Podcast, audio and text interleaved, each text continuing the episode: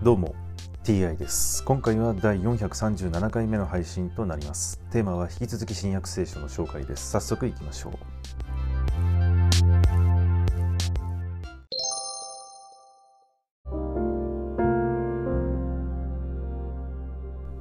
新約聖書第436回。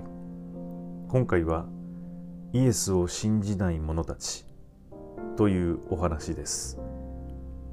イエスはこれらのことを話してから立ち去って彼らから身を隠された。このように多くの印を彼らの目の前で行われたが彼らはイエスを信じなかった。預言者イザヤの言葉が実現するためであった。彼はこう言っている。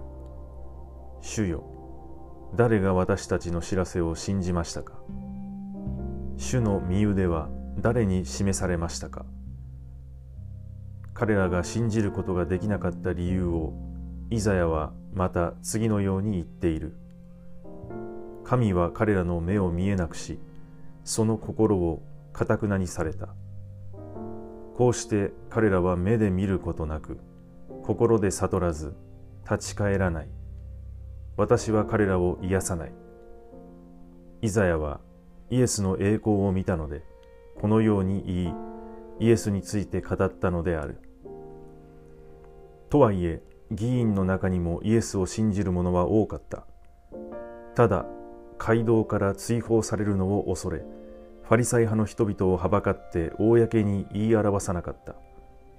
彼らは神からの誉れよりも人間からの誉れの方を好んだのである。